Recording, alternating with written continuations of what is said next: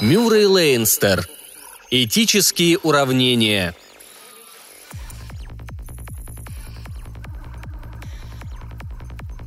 Очень-очень странно. Конечно, этические уравнения устанавливают связь между поведением человека и теорией вероятности и математически доказывают, что при той или иной системе поведения возрастает вероятность совершенно определенных совпадений. Но никто никогда не ждал от них прямой практической пользы. Ведь открытие закона случайности не покончило с азартными играми, хотя и пригодилось для страхования жизни. От этических уравнений даже этого не ждали – Считалось, что это просто теория, которая едва ли способна на кого-то повлиять. Прежде всего, уравнения эти очень сложны. Они учитывают, что система поведения, идеальная для одного человека, для другого оказывается далеко не лучшей. К примеру, и это вполне естественно, у политического деятеля понятия о чести совсем иные, чем у того, кто работает в космическом патруле. И все же, по крайней мере, в одном случае Гость из далекого космоса был длиной полторы тысячи футов и около 150 в поперечнике, а странно вздутая носовая часть, напоминавшая рыбью голову, еще шире – 200 футов с изрядным лишком. Чуть позади этой вздутой части находились какие-то клапаны, совсем как жабры. А в целом, если посмотреть со стороны, точь-в-точь точь безглазая чудовищная рыба плавает в черной пустоте за Юпитером – но приплыла она из бездн, где уже не ощущалось притяжение Солнца. Двигалась явно не по замкнутой орбите. Для этого ее скорость была чересчур велика и медленно, бесцельно, бестолково поворачивалась вокруг своей оси. Маленький космокрейсер «Арнина» осторожно подбирался ближе. Фредди Холмс, который от самого Марса был на положении отверженного, теперь позабыл обо всех своих горестях, о загубленной карьере и, стиснув руки, зачарованно смотрел на эту диковину. «На сигнал она не отвечает, сэр», – доложил связист. «Мы вызывали его на всех частотах. Излучение не обнаружено. Есть очень слабое магнитное поле. Температура на поверхности 4 градуса выше абсолютного нуля». Командир Арнины что-то буркнул себе под нос. Потом сказал «Подойдем к борту. Потом он посмотрел на Фредди Холмса и процедил сквозь зубы. «Впрочем, нет. Принимайте командование, мистер Холмс». Фредди вздрогнул. От волнения у него даже на минуту вылетело из головы, в какой он попал переплет. Однако нескрываемая враждебность во взгляде капитана и всех, кто был в рубке, сразу ему об этом напомнила. «Теперь командуете вы, мистер Холмс», — с горечью повторил капитан. «Так мне приказано. Вы первые обнаружили эту штуку, и ваш дядюшка просил в штабе, чтобы вам предоставили право руководить исследованиями. Власть в ваших руках. Приказывайте». В голосе капитана звучало такое бешенство, что едкая неприязнь, с которой он относился к Холмсу во время полета, казалась теперь сущим пустяком. В самом деле, ему, капитан-лейтенанту, велено стать под начало младшего по чину. Уже и это не сладко. А главное, Впервые человечество встречается с иным разумом, пришельцем из другой солнечной системы, и заправлять встречей поручено какому-то лейтенантишке, только потому, что у него есть рука в правительстве. Фредди сглотнул комок, застрявший в горле. «Я... я...» Он снова глотнул и сказал жалобно. «Сэр, я уже пытался объяснить. Теперешнее положение вещей мне так же неприятно, как и вам. Я хотел бы Разрешите, я опять передам вам командование, сэр, а сам буду подчиняться». «Нет уж», — мстительно оборвал капитан. «Командуйте сами, мистер Холмс. Ваш дядюшка нажал наверху на все кнопки, чтобы это устроить. Мне велено выполнять ваше распоряжение. А нянчиться с вами, ежели для этой работы у вас кишка тонка, я не обязан. Взялись? Так справляйтесь. Какие будут приказания?» Фредди стиснул зубы. «Что ж, хорошо, сэр. Это явно корабль, и, судя по всему, покинутый. Будь на нем команда, он не вошел бы в нашу Солнечную систему с включенным двигателем и не мотался бы так бестолково. Держитесь на том же расстоянии. Я возьму бот, одного добровольца, подыщите мне кого-нибудь. Я осмотрю этот корабль». Холмс повернулся и вышел. Две минуты спустя, когда он втискивался в скафандр, в отсек валился веселый, оживленный лейтенант Бриджес – «Мне разрешили отправиться с вами, мистер Холмс!» Бойко доложил он и тоже стал влезать в скафандр. Подтянул его к плечам и, расплываясь в блаженной улыбке, прибавил. «Ну и здорово же!» Фредди не ответил. Через три минуты от крейсера отвалил космический бот. Это было крохотное суденышко, не спасательное, а рабочее, предназначенное для быстрой переброски людей и материалов. Люди переправлялись в скафандрах с инструментами или с оружием, и, запасы кислорода в скафандрах, пользовались энергией и кислородом бота. Но до чего странно было сидеть сейчас в этой утлой скорлупке, похожей на паука, и смотреть, как приближается гладкий, слепой корпус неведомого исполина. И когда бот пристал к огромной металлической стене, это показалось невероятным. Словно перебравшись через чудовищный ров, наполненный не водой, а звездами, они приблизились к заколдованному замку. Однако он был вполне реален. Ролики бота мягко коснулись металла. «Притягивается», – пробормотал Бриджес, очень довольный. «Можно стать на магнитный якорь. Дальше что делать?» «Поищите входной люк», — ответил Фредди и прибавил. «Эти отверстия, похожие на жабры, скорее всего, дюзы. Они у него в головном конце, а не в хвосте. Автопилота у этих пришельцев, видимо, нет».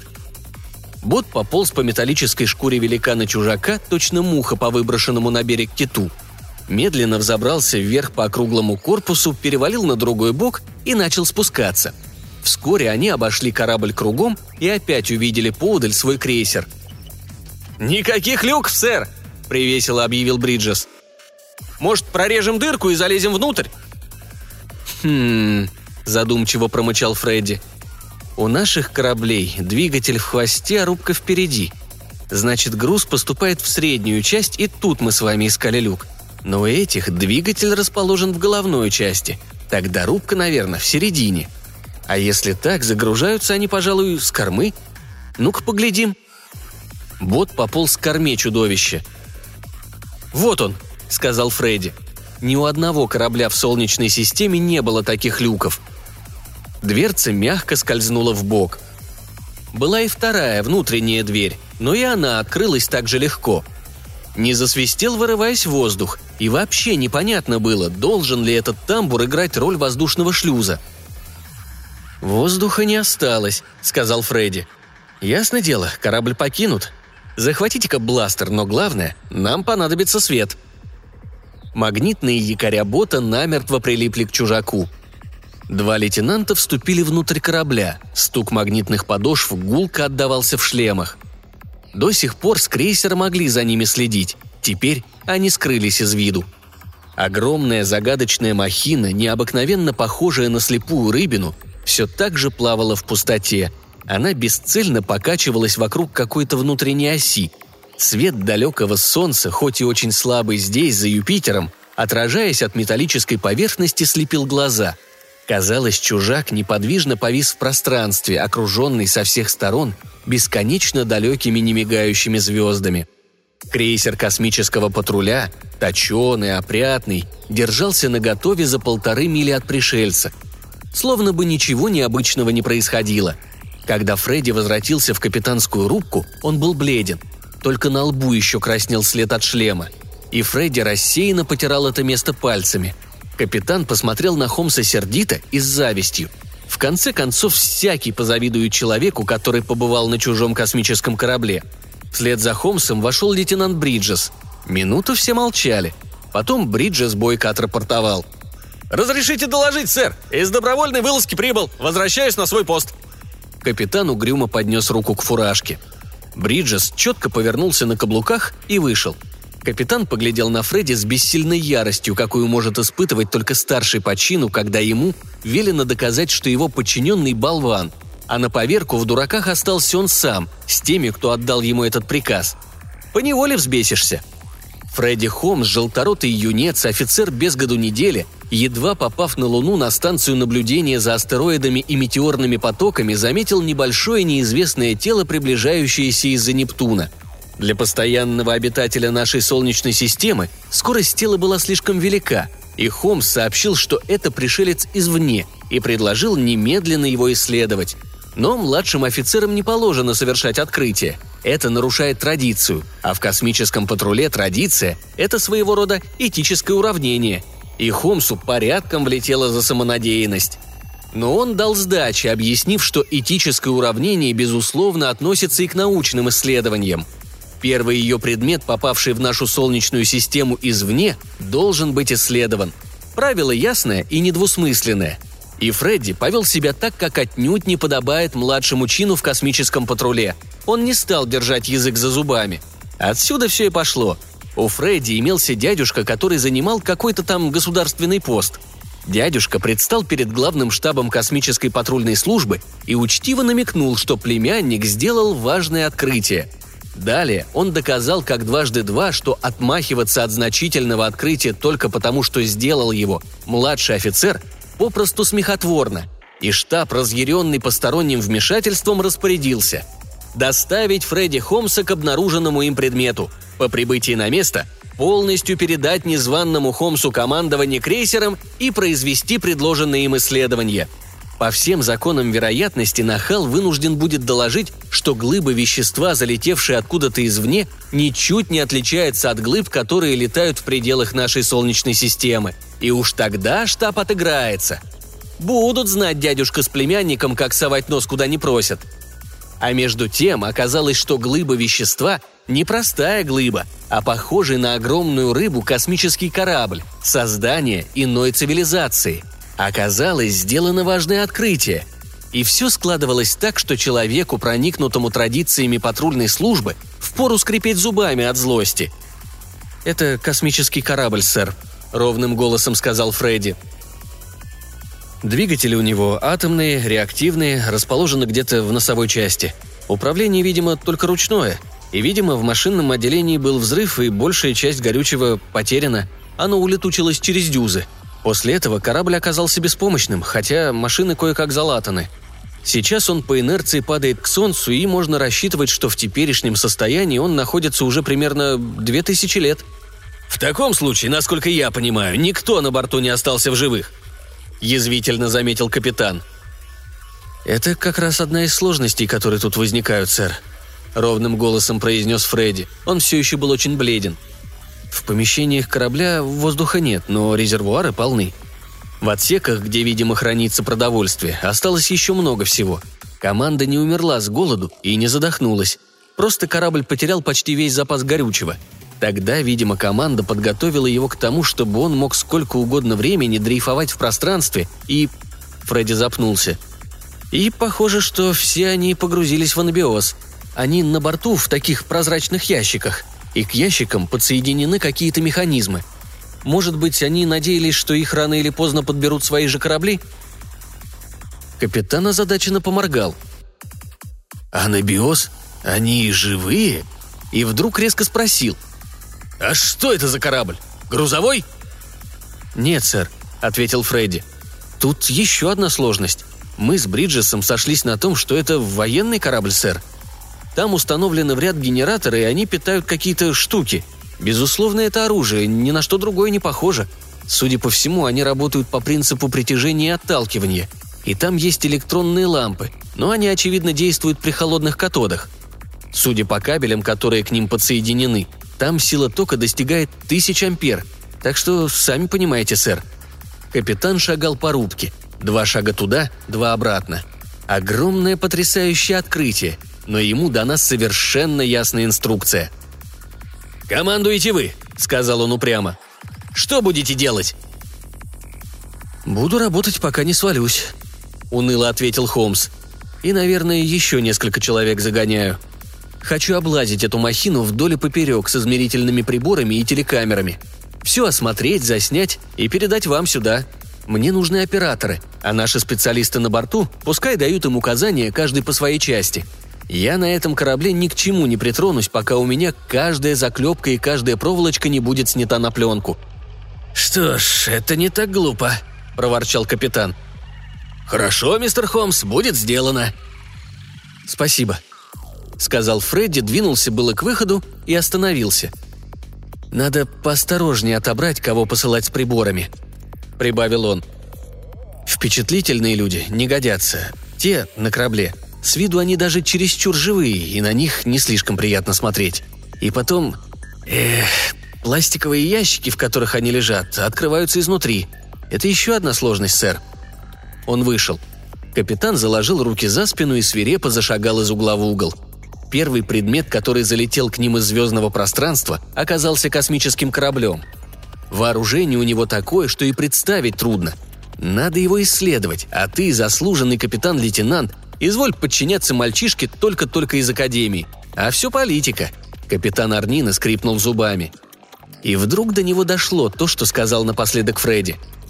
Пластиковые ящики, где в анабиозе лежит команда чужого корабля, открывается изнутри. Изнутри!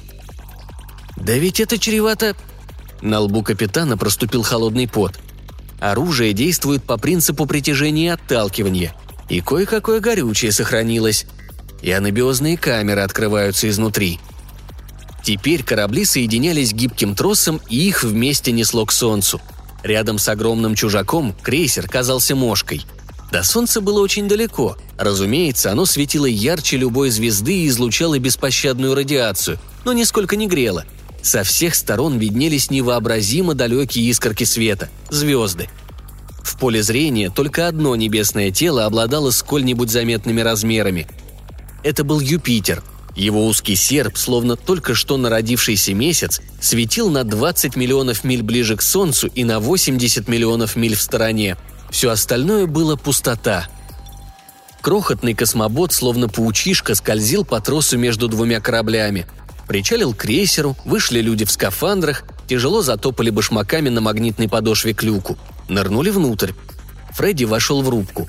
Капитан сказал хрипло. «Мистер Холмс, разрешите обратиться с просьбой? По приказу штаба вы командуете Арниной, пока не кончите изучать тот корабль».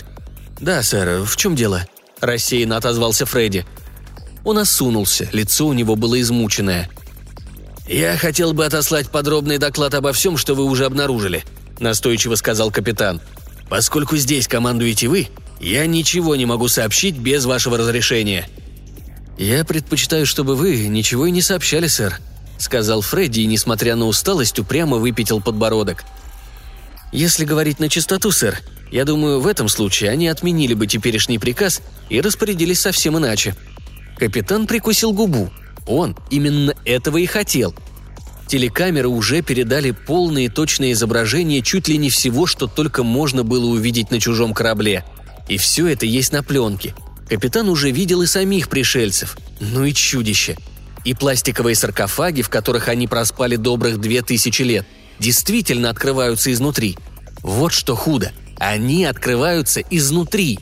Все специалисты по электронике, сколько их было на Арнине, бродили в каком-то восторженном обалдении, что-то чертили, рассчитывали, показывали друг другу и почтительно пялили глаза на то, что у них получалось. Артиллерист корпел над схемами и чертежами оружия, о каком прежде не мог и мечтать, и, просыпаясь по ночам, торопливо шарил, здесь ли они, не привиделись ли во сне. Но главный механик в отчаянии ломал руки. Он жаждал разобрать двигатели чужого корабля по винтику, ведь они несравнимо меньше двигателя Арнины, а их хватало для великана, масса которого в 84 раза больше. Но как они действуют? Техника, чьим детищем был чужой корабль, опередила земную на 10 тысяч лет. Ее секреты стремительно перекачивались на крейсер землян. Но саркофаги, где покоилась в анабиозе команда пришельцев, открывались изнутри – «А все-таки, мистер Холмс, я вынужден просить разрешения отослать рапорт», – взволнованно повторил капитан. «Но сейчас командую я», – устало сказал Фредди. «И я намерен командовать и дальше. Я подпишу приказ, который запретит вам отсылать рапорт, сэр. Если вы его нарушите, это будет бунт». Капитан побагровел. «Да вы понимаете, что это значит?» – в бешенстве крикнул он. «Раз экипаж этой посудины лежит в анабиозе, а эти их ящики или гробы открываются изнутри, это же значит, что они намерены открыть их сами. Понятно вам?» «Да, сэр, конечно», – устало сказал Фредди. «А почему бы и нет?» «А вы понимаете, что провода от этих гробов ведут к термобатареям во внешней обшивке корабля? Чудища знали, что без энергии им не выжить, и знали, что получат энергию в любой солнечной системе. Вот они и рассчитали так, чтобы подойти поближе к нашему Солнцу при минимальном расходе энергии. Оставили запас только для посадки, а сами погрузились в анабиоз, а когда придет время браться за работу, термобатареи их разбудят. «Правильно, сэр», все так же устало подтвердил Фредди. По крайней мере, мужества не хватало. А как бы теперь поступили вы? «Доложил бы в главный штаб!» – яростно крикнул капитан. «Доложил бы, что чужое военное судно способно разнести в пыль весь наш патрульный флот и взорвать наши планеты!» Сообщил бы, что экипаж – чудовища, что сейчас они, к счастью, беспомощны, но у них хватит горючего, чтобы сманеврировать и приземлиться. И просил бы разрешения выкинуть их вместе с гробами с корабля и уничтожить. А потом я бы... «Я сделал проще», – сказал Фредди. «Отключил термобатареи. Сейчас эти существа жить не могут. А теперь уж простите, я пойду несколько часов посплю». Он ушел к себе в каюту и повалился на койку – Люди с измерительными приборами и телепередатчиками продолжали осматривать каждый квадратный дюйм безжизненного чудовища. Они работали в скафандрах. Чтобы наполнить воздухом нутро гиганта, Арнине пришлось бы истратить весь свой запас. Человек в скафандре держал телекамеру перед какой-то гибкой, причудливо свернутой лентой, исчерченной непонятными знаками. В его шлемофоне звучали советы и распоряжения из фотолаборатории Арнины. Кое-что снималось еще и на фотопленку – Работали телепередатчики в кладовых, в жилых отсеках, возле орудийных установок. До сих пор на чужом корабле ничего и пальцем не тронули. Таков был приказ Фредди Холмса. Из каждого предмета извлекали всю возможную информацию, но ни одной мелочи не взяли с собой. Даже химические анализы производились дистанционными методами. А на Фредди по-прежнему смотрели косо. Главный механик чистил его на все корки. Ведь вот двигатели чужака – После взрыва пришельцы их починили, и уж до того соблазнительно было бы в них покопаться. Но как они работают, понять было невозможно. У главного механика просто руки чесались.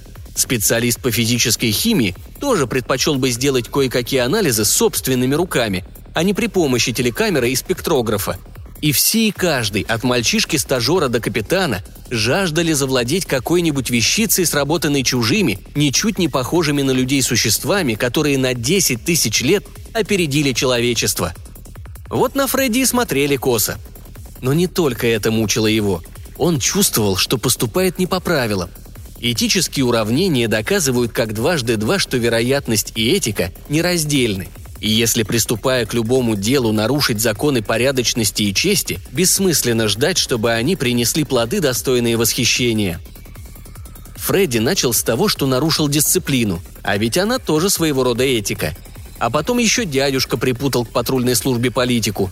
И это уже прямое преступление – а значит, согласно уравнениям, вероятность самых пагубных совпадений будет безмерно возрастать, пока новые этически безупречные действия не устранят зло, вызванное первоначальными беззакониями. Но как же все-таки сейчас надо действовать? Непонятно, хоть убей. Ясно одно – нельзя терять ни минуты. И несмотря на усталость, Фредди спал плохо. Откуда-то из глубины сознания пронзительный тревожный голос предвещал несчастье – он проснулся разбитый и тупо уставился в потолок. Тщетно он пытался найти какое-то разумное решение. И тут к нему постучали. Явился Бриджес с кипой бумаг. «Ну вот», — весело провозгласил он, едва Фредди открыл дверь. «Все мы просто счастливчики!» Фредди взял у него бумаги. «Что случилось?» Капитан все-таки и спросил новый приказ, и меня отправляют на губу? Бриджес расплылся до ушей в улыбке и ткнул пальцем в бумажные листы. Это был отчет специалиста по физической химии, в обязанности которого входил точный анализ состава малых небесных тел. «Элементы, обнаруженные на внеземном корабле», — гласил заголовок. Фредди стал просматривать бумагу. Никаких тяжелых элементов, остальное все знакомо. Он вспомнил, что в одном из баков чужака хранился чистый азот, и главный механик в молчаливом бешенстве ломал себе голову. Как пришельцы умудрились получать из азота энергию – Фредди посмотрел в конец списка. Самым тяжелым элементом на корабле оказалось железо. «В чем же тут счастье?» – спросил он. Бриджес опять ткнул пальцем. Привычные символы сопровождались непривычными коэффициентами атомного веса. Водород – 3, литий – 5, бериллий – 8. Холмс недоуменно замигал. Посмотрел еще. Азот – 15, фтор – 18, сера – 34, сера – 35, Тут он вытаращил глаза. Бриджес ухмыльнулся. «Прикиньте-ка, сколько стоит этот кораблик?» – сказал он весело. «Арнина гудит как улей!» Призовые деньги нам патрульным не полагаются, зато можно получить 5% за спасение имущества. Тритий на Земле известен, но в чистом виде его никогда не получали. А литий-5, бериллий-8, азот-15, кислород-17, фтор-18, сера-34 и сера-35 – да такого на Земле просто не существует. Весь этот корабль состоит из немыслимых изотопов. В нашей Солнечной системе их просто нет. А за чистые изотопы знаете, сколько платят? Весь корпус – чистое железо 55, а у нас чистое железо 54 идет по 35 центов грамм. После этого потерянные сокровища Марса безделятся. Если одну обшивку пустить только на технические нужды, и то и цена весь доход земного правительства за 10 лет. Теперь мы на Арнине богачи, всем до самой смерти хватит, а вы теперь у нас первый человек. Фредди даже не улыбнулся, заговорил медленно. «Азот-15. Он был в том самом баке для горючего, который у них еще оставался – он поступает в очень странную, совсем маленькую алюминиевую камеру. Мы никак не могли понять, что это такое. А оттуда в дюза двигателя. Понимаю. Он был бледен, как полотно, а Бриджес ликовал. «Сто тысяч тонн материалов, какие на Земле просто не существуют! Настоящие изотопы в огромном количестве! И никаких примесей! Дружище, мне-то вы сразу пришлись по душе, но все наши вас терпеть не могли. А теперь идите и наслаждайтесь, все вас обожают!» Фредди не слушал.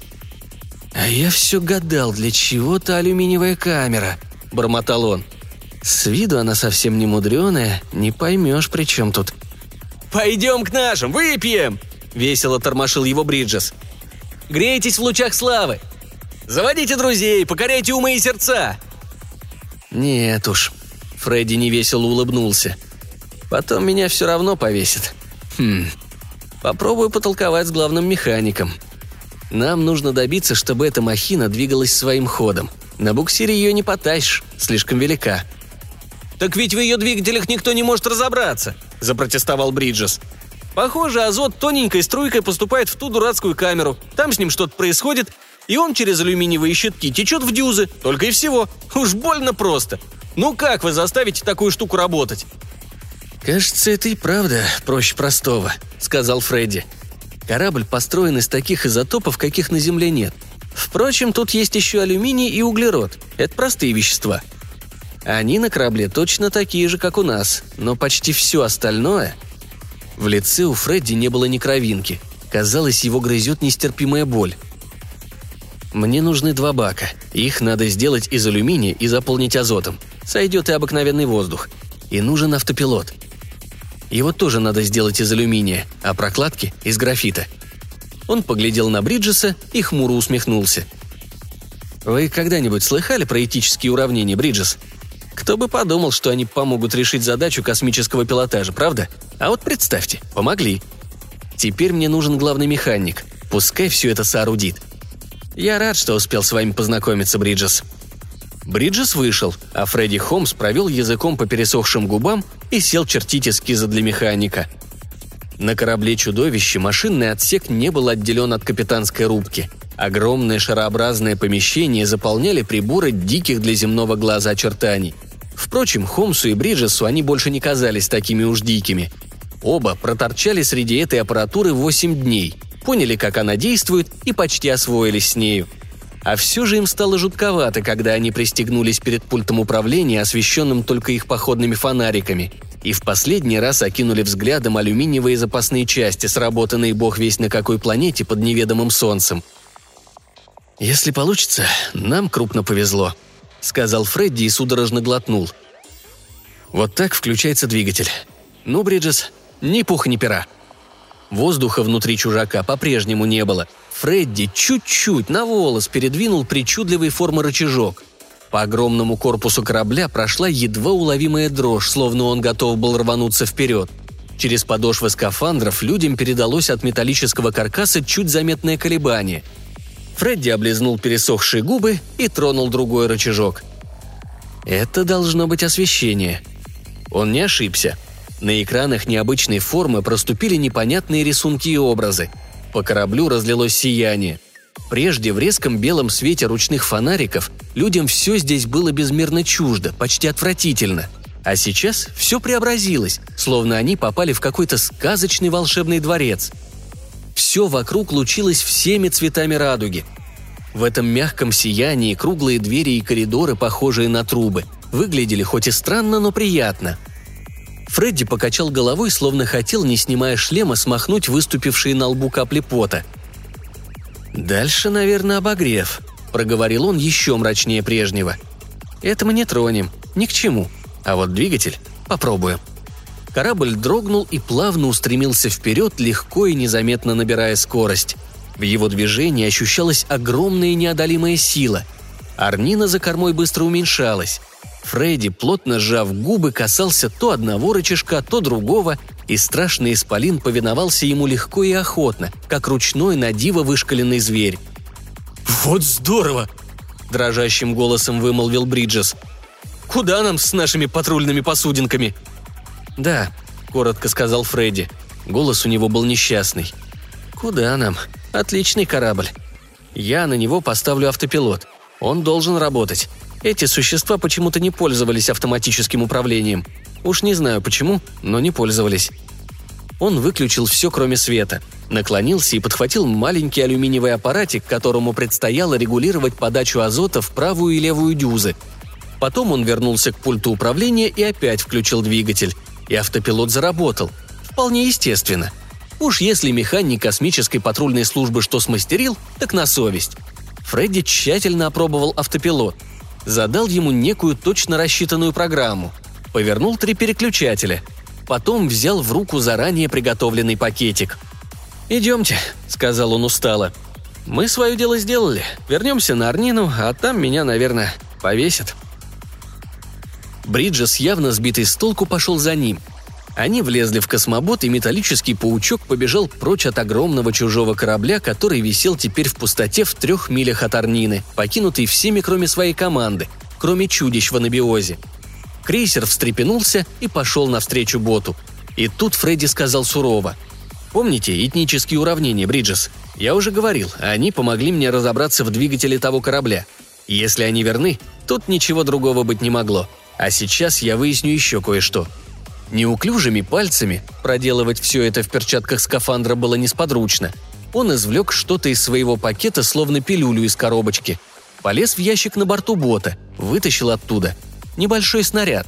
Бриджес едва верил своим глазам и вложил в него пилюлю. Потом загнал снаряд в дуло мортирки, бот по старой привычке оснащали оружием, и дернул шнур. Вспыхнул зал. Облачко газов прихлынуло к скафандрам и тотчас рассеялось. В пустоту понеслась жаркая рдеющая искорка. Проходили секунды. Три, четыре, пять. «Видный болван», — сказал Фредди. Бриджес никогда еще не слыхал, чтобы кто-нибудь говорил таким загробным голосом. И вдруг стало светло. Да как? Во тьме, где все уменьшаясь, уносилась к невообразимо далеким звездам красная трассирующая искорка, внезапно вспыхнуло слепящее голубовато-белое зарево, каких не видывали даже на испытательных полигонах космического патруля. Если не считать полуфунтового трассирующего заряда, здесь неоткуда было взяться веществу, которое могло бы взорваться – и однако даже сквозь стекло шлема Бриджесу опалило лицо жестоким жаром. И все кончилось. «Что это?» – спросил он потрясенный. «Этические уравнения», – сказал Фредди. «Видно, я все-таки не совсем болван».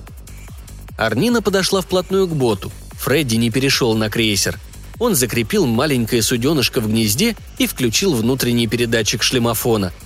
Он начал что-то говорить, но Бриджес теперь не мог его слышать. Минуты через три открылся широкий люк, и появилось четверо в скафандрах.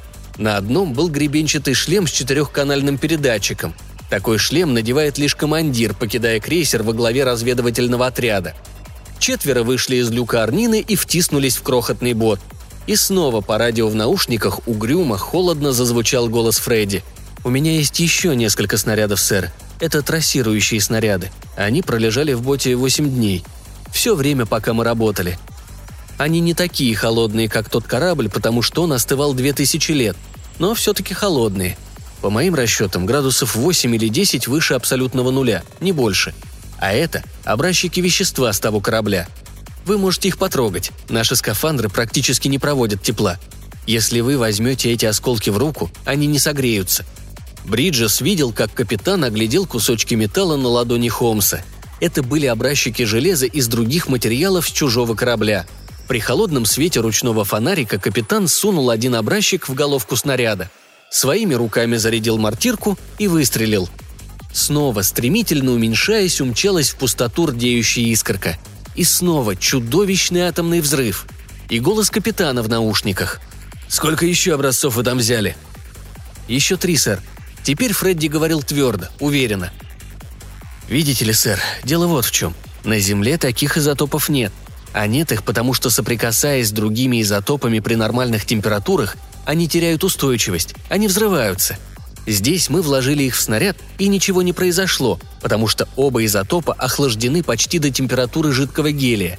Но в трассирующем снаряде есть светящаяся смесь, во время полета она сгорает. Снаряд разогревается, и когда любой из тех изотопов в контакте с нашим согреется до, скажем, до температуры жидкого водорода, они попросту взаимно уничтожаются. Весь корабль состоит из таких же материалов. Его масса примерно 100 тысяч тонн – Немного алюминия и еще 2-3 имеющих изотопы элемента, которые у нас и у них одинаковы, не в счет. Соприкоснись эти корабли с материей из нашей Солнечной системы при температуре 10 или 12 градусов выше абсолютного нуля, он весь до последнего винтика просто-напросто взорвется. «Попробуйте взорвать остальные образцы», — отрывисто приказал капитан. «Надо знать наверняка». В пустоте вспухли три гигантских газовых облака — Потом тьму разорвали три слепящие вспышки невиданно яркого голубовато-белого пламени. Молчание. А потом... «Эту штуку надо уничтожить», – тяжело сказал капитан. «Ее негде поставить на прикол. Да и команда может в любую минуту проснуться. У нас нет оружия, чтобы их одолеть. А если они вздумают посадить свою посудину на землю...» Исполинская рыбина, праздно висевшая в пустоте, вдруг шевельнулась – из отверстий в головной части, похожих на жаберные щели, брызнули струйки пламени. Потом, с одной стороны, струя стала сильнее. Чудовище круто повернулось, выровнялось и устремилось вперед, быстрее, быстрее и притом необычайно плавно. Скорость нарастала молниеносно. Такое недоступно было ни одному кораблю землян. Великан обратился в крохотную далекую точку и растаял в пустоте. Но он летел не вглубь нашей системы, не к Солнцу, и не к полумесяцу Юпитера, ясно видному в стороне. До него теперь оставалось каких-нибудь 70 миллионов миль. Он улетел к звездам. «Еще несколько минут назад я был не совсем уверен», – нетвердым голосом вымолвил Фредди Холмс. Но этические уравнения заставляли с большой степенью вероятности ждать чего-то в таком духе. Я не мог поверить, пока мы не извлекли из этого корабля все, что только можно узнать. И пока я там все не наладил – но меня с самого начала это грызло. Из этических уравнений совершенно ясно. За всякий ложный шаг мы неизбежно поплатимся. Мы – это значит вся Земля, потому что появление пришельцев из космоса неминуемо отразится на всем человечестве. Голос его дрогнул. Было очень трудно рассчитать, как тут нужно действовать. Только ведь если бы в такой переплет попал какой-нибудь наш корабль, мы бы надеялись на... на дружелюбие – Надеялись бы, что нам дадут горючего и помогут отправиться домой. Но этот корабль военный, и в бою нам бы его ни почем не одолеть. И отнестись к нему дружески тоже нелегко. А все-таки по этическим уравнениям, если мы хотим, чтобы первый контакт с чужим разумом пошел на пользу, следовало снабдить их горючим и отправить домой. «То есть...» – не веря своим ушам, начал капитан. «Значит, вы...» «Их двигатели работают на азоте», – сказал Фредди. Азот-15 поступает в небольшой аппаратик. Мы теперь знаем, как его сделать. Он очень прост, но это своего рода атомный реактор. Он разлагает азот-15 на азот-14 и водород. Я думаю, мы сумеем это использовать. Азот-14 есть и у нас. Держать его можно в алюминиевых баках и направлять по алюминиевым трубкам. Ведь алюминий-то один и устойчив при всех условиях. Но когда азот сталкивается в дюзах с теми не нашими изотопами, он распадается – Фредди перевел дух. Я поставил им два алюминиевых бака с азотом, а их атомный реактор замкнул накоротко. Азот-14 пошел прямо в дюзы, и корабль получил ход. И потом я высчитал, по какой орбите они к нам прилетели, и задал автопилоту обратный курс к их Солнечной системе. Они пролетят столько времени, насколько хватит азота из первого бака. Из сферы притяжения нашего Солнца они уже во всяком случае вырвутся. И я заново подсоединил термобатареи к саркофагам. Они проснутся, обнаружат автопилот и поймут, что кто-то им его поставил. Те два бака с горючим в точности такие же, как их собственные – и они сообразят, что это запас горючего для посадки. Может быть, может быть, они вернутся к себе домой еще через тысячу лет, но все равно и тогда они будут знать, что мы вели себя по-дружески и... и не испугались их. А мы пока узнали все про их технику. Мы ее изучим и освоим, и пустим в ход. Фредди умолк. Арнину с выключенным двигателем медленно сносила к Солнцу. Она уже миновала орбиту Юпитера – Маленький космобот прочно прилип к корпусу крейсера. «Командиру патруля извиняться перед подчиненными – это уж из ряда вон», – хмуро сказал капитан. «Но я прошу прощения, что считал вас дураком, мистер Холмс. А как подумаю, что и я сам, да и всякий опытный командир наверняка только о том бы и заботился, чтобы поскорее оттащить эту находку на базу для изучения, как подумаю, что в этой штуке сто тысяч тонн, и каково было бы Земле после такого атомного взрыва – еще раз прошу меня простить». «Если уж кто должен просить прощения, сэр, так это я», – смущенно проговорил Фредди. «На Арнине все уже считали себя богачами, а я оставил их ни с чем. Но, видите ли, сэр, этические уравнения Заявление Фредди об отставке, отосланное вместе с его докладом о подробном обследовании чужого корабля, вернулось с пометкой «Отказать». Лейтенанту Холмсу велено было явиться на скромную патрульную посудинку из тех, что несут самую тяжелую службу. На таких суденышках новичок не знает ни отдыха, ни срока. В поте лица овладевает всеми премудростями своего дела и поминутно получает взбучку. И Фредди ликовал, потому что больше всего на свете он хотел работать в космическом патруле. Удовлетворен был и дядюшка. Его вполне устраивало, что доволен племянник – да притом кое-кто из космических адмиралов свирепо заявил ему, что Фредди очень пригодится в патруле и своим чередом добудет почет и уважение, чины и награды, и совсем незачем для этого всяким политикам совать нос куда не просят. А главный штаб космической патрульной службы ликовал, потому что в руках у него оказалось множество технических новинок, и теперь патруль сможет не только следить за межпланетными перелетами, но когда надо, охранять их от всяких случайностей – и все это полностью удовлетворяло этическим уравнениям –